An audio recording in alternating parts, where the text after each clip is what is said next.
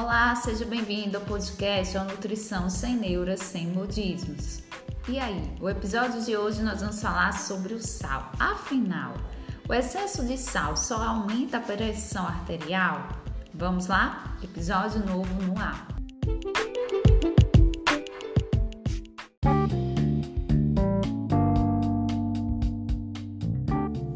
No episódio de hoje nós vamos falar sobre o sal. Segundo a química, definição dos sais são compostos que se dissociam em água, liberando íons, dos quais pelo menos um cátion é diferente do hidrônio e pelo menos um ânion é diferente da hidroxila. Bem, essa é a definição segundo a química. Mas no nosso contexto, no nosso dia a dia, sal é aquela substância que a gente usa para temperar ou conservar os alimentos. É o cloreto de sódio. Com certeza você deve utilizar nas preparações. E também nós temos a presença do sódio nos produtos industrializados. E possivelmente lá na lista de ingredientes você vai ver outros nomes como ciclamato, citrato, propionato, sacarina, caseinato, tudo isso associado com sódio, ou seja, é uma substância que a indústria adicionou buscando uma maior conservação desse item, desse alimento. Então, você já sabe aí o que é sal, já tem uma definição. E no nosso dia a dia nós encontramos vários produtos, vários tipos de sal. O sal do Himalaia, o sal marinho e o sal light muito tempo, acredito que ainda hoje muitas pessoas compram ou adquirem o sal do Himalaia acreditando ser o melhor tipo de sal ou sal mais saudável. É importante esclarecer aqui para vocês que o sal do Himalaia ele é constituído de compostos de resíduos de ó, muito tempo.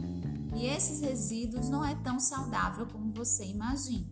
Então, nosso sal marinho, nosso sal das praias do nosso Brasil é um excelente tipo de sal para você consumir. E dentre o sal, nós temos o sal light. Esse sal light ele tem uma característica que é a adição do cloreto de, só, de potássio, desculpa. Então, 50% é o cloreto de sódio, 50% é o cloreto de potássio. Então, para indivíduos, para pacientes que estão necessitando reduzir o teor de sódio, pode ser interessante. Claro, é importante observar pacientes renais, pois eles têm aí um maior controle do potássio. Então, se você tem uma patologia, patologia que é necessário controlar, restringir o potássio, esse tipo de sal não é para você. Então, diferente do que as pessoas associam também, que light é tudo buscando emagrecimento, não necessariamente. Light é uma definição que está aí bem claro: 50% refere-se ao cloreto de sódio, 50% ao cloreto de potássio. Em um grama do sal light, nós vamos ter aproximadamente 200 miligramas de sódio. No sal marinho convencional, em um grama de sal, nós temos 400 miligramas de sódio, ou seja, metade, ok? Bem, Nutri, já entendi o que é, você já esclareceu os tipos, já falou dos produtos industrializados.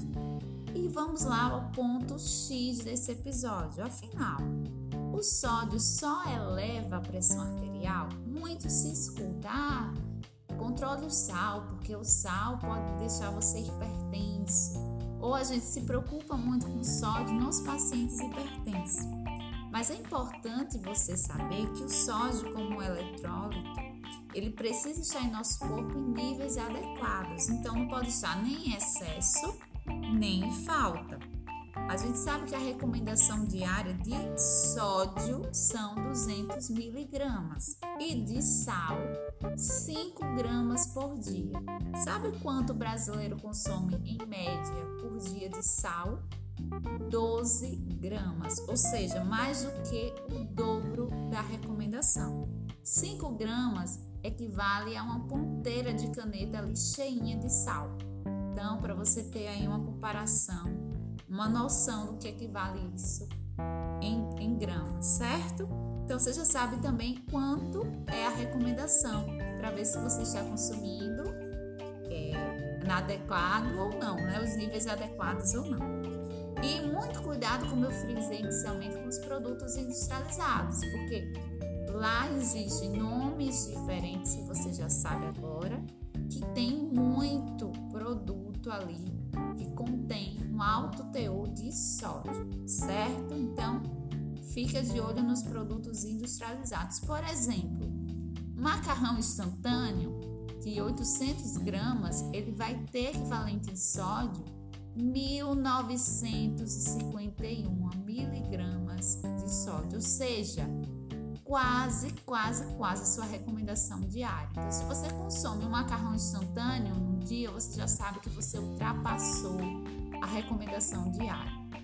Num refrigerante tipo cola, 200 miligramas, 200 ml, desculpa, de refrigerante, vai ter aí 10 miligramas, certo? Um energético, 250 ml de energético vão ter 100 miligramas de sódio. Então, todos os produtos citados e os outros produtos industrializados, você deve ficar de olho lá na tabela nutricional que vai ter a quantidade de sódio para a porção, Também é importante frisar isso.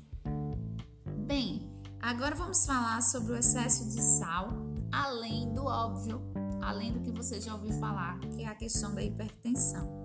Nós sabemos que o excesso de sódio ele está associado com uma alteração no nosso sistema imunológico, ou seja, sal, particularmente o sódio. Vou falar sempre do sódio, tá? Para vocês fazerem esse contexto.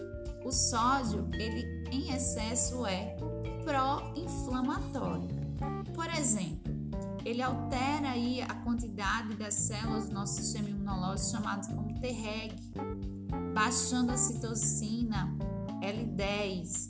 Também nós temos a questão da supressão da atividade dos neutrófilos. Isso tudo sódio interferindo no nosso sistema imunológico. Vocês estão sabendo, estão conhecendo vias que esse sódio altera, certo? No nosso sistema imunológico também altera o tipo de macrófago, ou seja, você vai ter um predomínio do macrófago tipo 1, que é o mais inflamatório, e uma redução do macrófago tipo 2. Também existe ativação das células B, com a, com a produção e com o aumento da produção das imunoglobulinas. Também nós temos maior ativação das, é, das células né, TH17, estão bem associadas com várias doenças autoimunes, como por exemplo psoríase.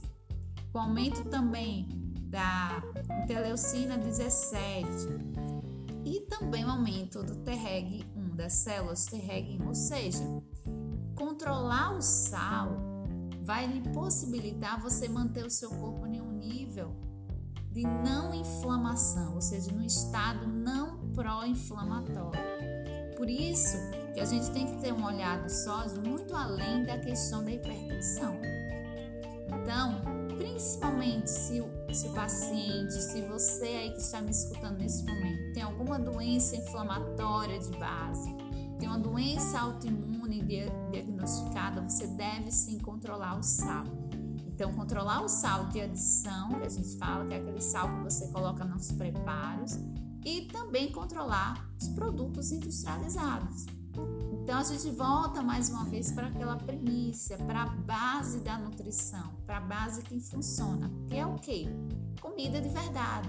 Desembalar menos e descascar mais. Então, mais frutas, mais verduras, mais grãos integrais, até porque esse tipo de alimento, esses alimentos de verdade, como a gente diz, são alimentos que têm potássio. E o potássio, junto com o magnésio, é excelente para controlar esse efeito inflamatório do sódio. Então, é controlar o consumo desse eletrólito do sódio e elevar o consumo do potássio e magnésio, que são minerais, são nutrientes que a gente vai encontrar na alimentação de verdade. Então, você hoje compreendeu muito além do óbvio de simplesmente, ah, reduz o sal. Sal em excesso faz mal. Por que faz mal? Então aqui você está tendo esse, esse conhecimento, tá bem? Espero que você tenha gostado desse episódio. Compartilha com um amigo, com amiga, para aquele parente que teima em consumir sal em excesso, de comprar produtos industrializados, para aquele amigo que tem uma doença autoimune, tiroidite de Hashimoto, psoríase, uma doença inflamatória, uma doença inflamatória intestinal, uma obesidade, porque a obesidade tem como base também inflamação. Enfim, compartilha geral e até a próxima terça-feira, meio-dia, nós temos um encontro marcado por aqui. E siga-me lá no Instagram para ter novas dicas, conteúdos fresquinhos. Arroba Priscila Ribeiro Nutri. Tchau, tchau. Até a próxima terça-feira.